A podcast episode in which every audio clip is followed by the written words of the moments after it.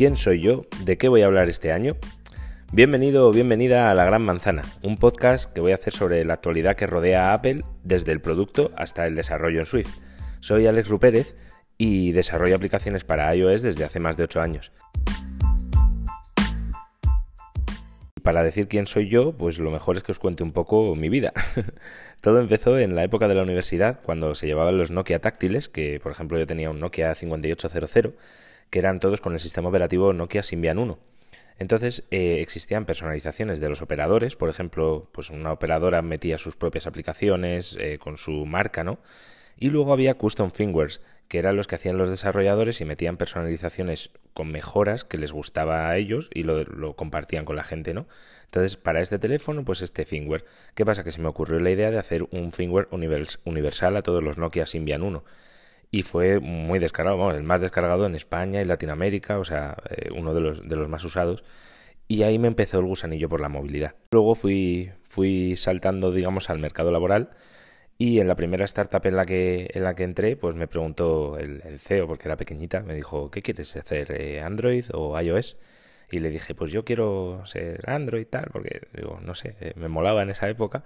Y me dijo, me dijo el CEO, no, tienes que hacer iOS porque según las estadísticas eh, se gasta más dinero la gente en las aplicaciones, tal.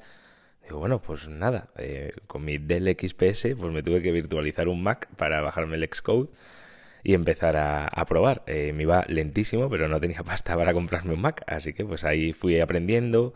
Bueno, también toqué un poquito eh, de Ruby con el framework Ruby on Rails, pero al final me tuve que especializar y decidí especializarme en movilidad. Me compré un iPhone y abandoné mi Samsung Galaxy S2, que no usé para nada de desarrollo porque al final era todo iOS. Y nada, bueno, fui saltando de empresa, eh, por, poner algún ejemplo, eh, que es una, startup de, planes de ocio, que ahora ha sido como asociada con, con A3 Media y tal. Y nada, pues como dato curioso, ahí monté la quedada de Pokémon Go más grande de, España, de Europa, no sé si del mundo, eran 5.000 personas ahí en, en, Madrid, en la Puerta del Sol. Y nada, fue una, una pasada, la verdad. O sea, salí en un montón de, de televisiones, me quedé alucinando. Y nada, pues luego también he sido instructor en, en, en Ironhack, que ya no hacen curso de iOS, pero eh, en el Bootcamp, pues la primera semana del último curso de iOS la, la di yo. Y nada, pues también alguna aplicación propia. Quien me conozca o que me haya visto por la calle de fiesta, estoy seguro de que le he contado que he hecho Mapbike, que es una aplicación eh, para Bicimad, que son las bicis eléctricas de, del Ayuntamiento de Madrid y nada, hubo bastante polémica porque eh, los datos los obtuve porque el servicio no estaba muy seguro. Entonces, pues nada, no costó mucho burlar la seguridad y pillar el, dato, ¿no? De, dónde colocar todas las estaciones, si estaban ocupadas, si no. Y nada, bueno, eh, recibimos incluso un premio del ayuntamiento y tal, pero al final eh, quedó en nada. Encima no poníamos publicidad porque éramos altruistas, entonces no hemos ganado ni un duro. Pero bueno, fue un proyecto muy bonito y me hace mucha ilusión siempre contarlo. Bueno, y te preguntarás, ¿por qué este tío me está contando su vida? Pues para, explicarte un poco el contexto de por qué he hecho un podcast. Todo viene de, de cuando cumplí 30 añazos, que me dio la crisis de los 30 y dije, pues, ¿cómo puedo entretenerme, salir de, pues hay quien se compra un coche? Pues yo mm, intenté hacerme youtuber.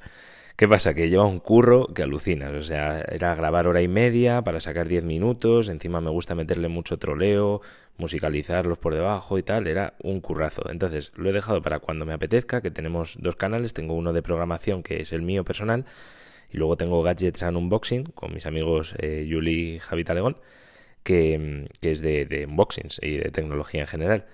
Pero esto me, me gustó, me empezó a gustar viendo la competencia para este segundo canal dije, voy a ver qué otros canales de tecnología en habla hispana y tal, qué, tenemos por aquí.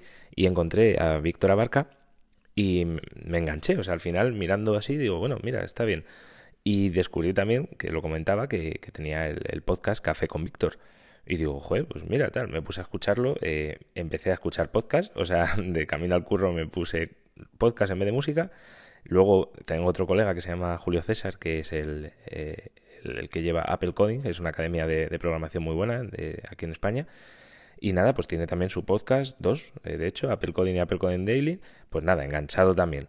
Y luego ya, pues buscando un poco más de contenido, ¿no? Porque al final son muchos viajes al trabajo, ida y vuelta, al final necesito mucho contenido para llenar esos viajes. Pues buscando también eh, Apple Decir, que es de, de Ricky Fernández, Y, y nada, me enganché a los podcasts y dije, pues, joder, esta gente está contando cosas interesantes, yo les escucho porque tengo ganas de, de no sé, eh, oír otros comentarios acerca de lo que me gusta. Digo, pues yo tengo también cosas que decir, así que aquí me tenéis.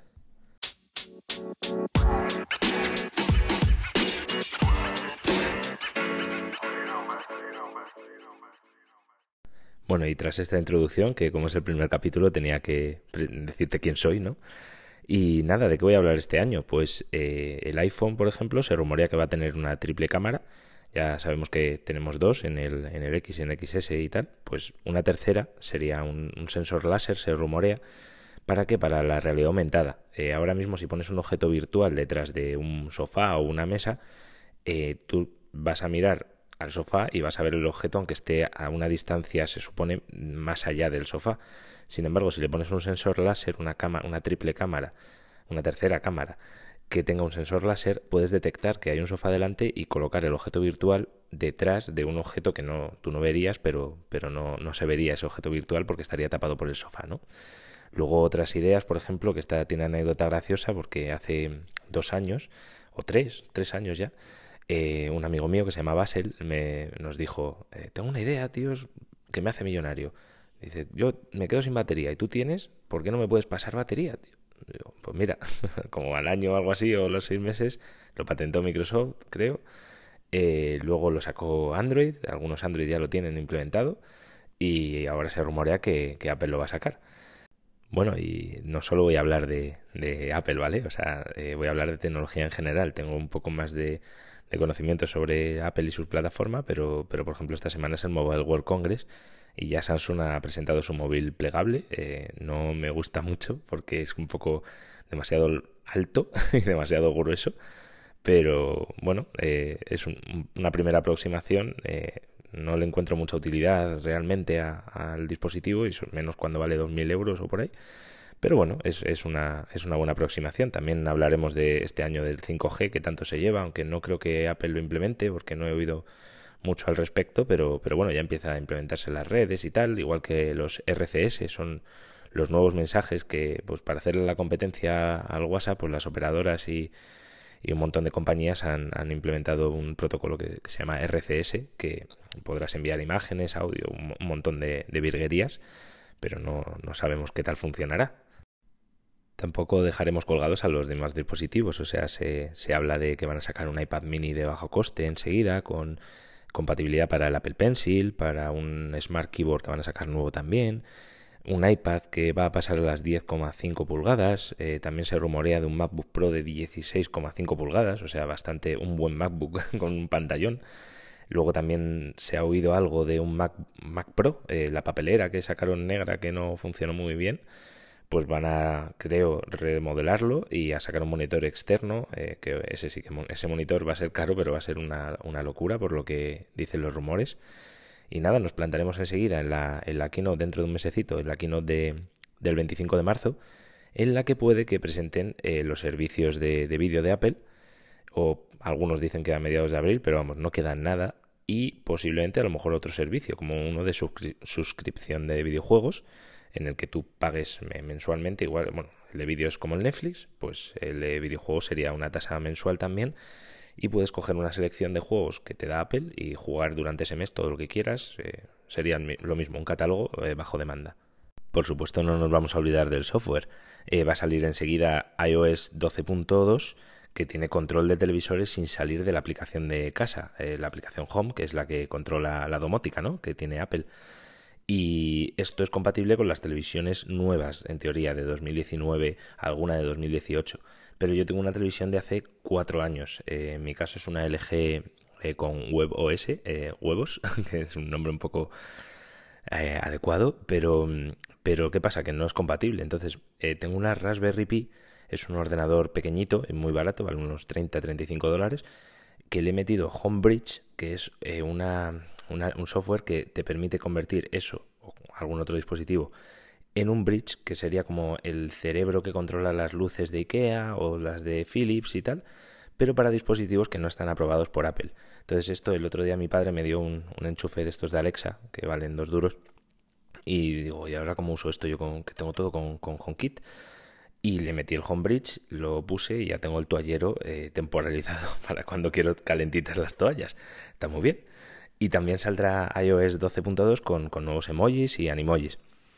Además, tendremos nuestro entorno de desarrollo con el Xcode 10.2 y el ansiado lenguaje Swift 5.0, que será el primero estable a nivel binario. Entonces, nos va a dar muchísimas ventajas, aparte de que la aplicación va a pasar, todas las aplicaciones que lo usen ya va en el sistema, así que no hay que meterlo extra y nos aligerará las aplicaciones, va a ser retrocompatible, va a ser estable, o sea, a partir de aquí, encima creo que hay pocos cambios de la 4.2 a 5 en lo que tengamos hecho y a partir de aquí ya no va a ser un dolor cambiar de versión, así que gracias por sacarlo.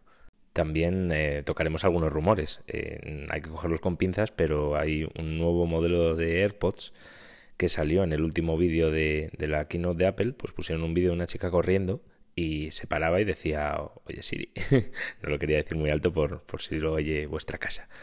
Pero, pero eso tiene que salir. Y la cajita inalámbrica de carga inalámbrica, esta que anunciaron, que tiene el LED fuera y tal, no se ha sabido nada de ella.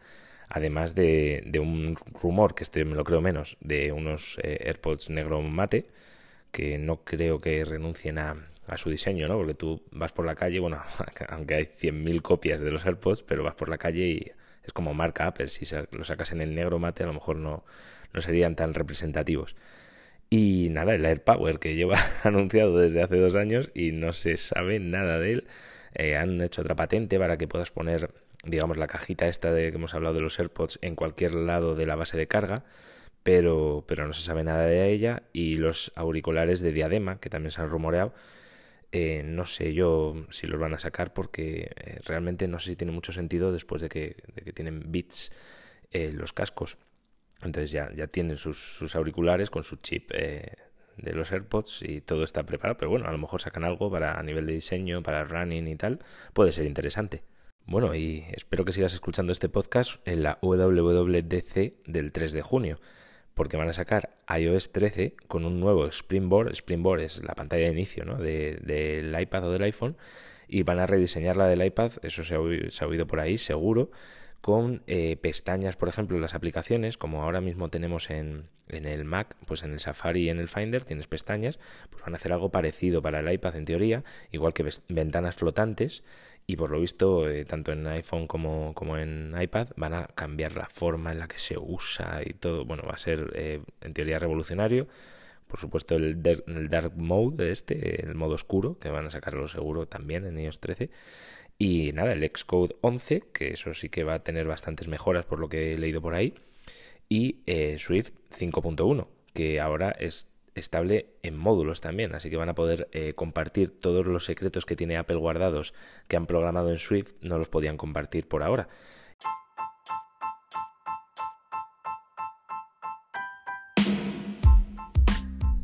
Entonces, en resumen, yo creo que va a ser un año apasionante y no quería perder la oportunidad de poder contártelo.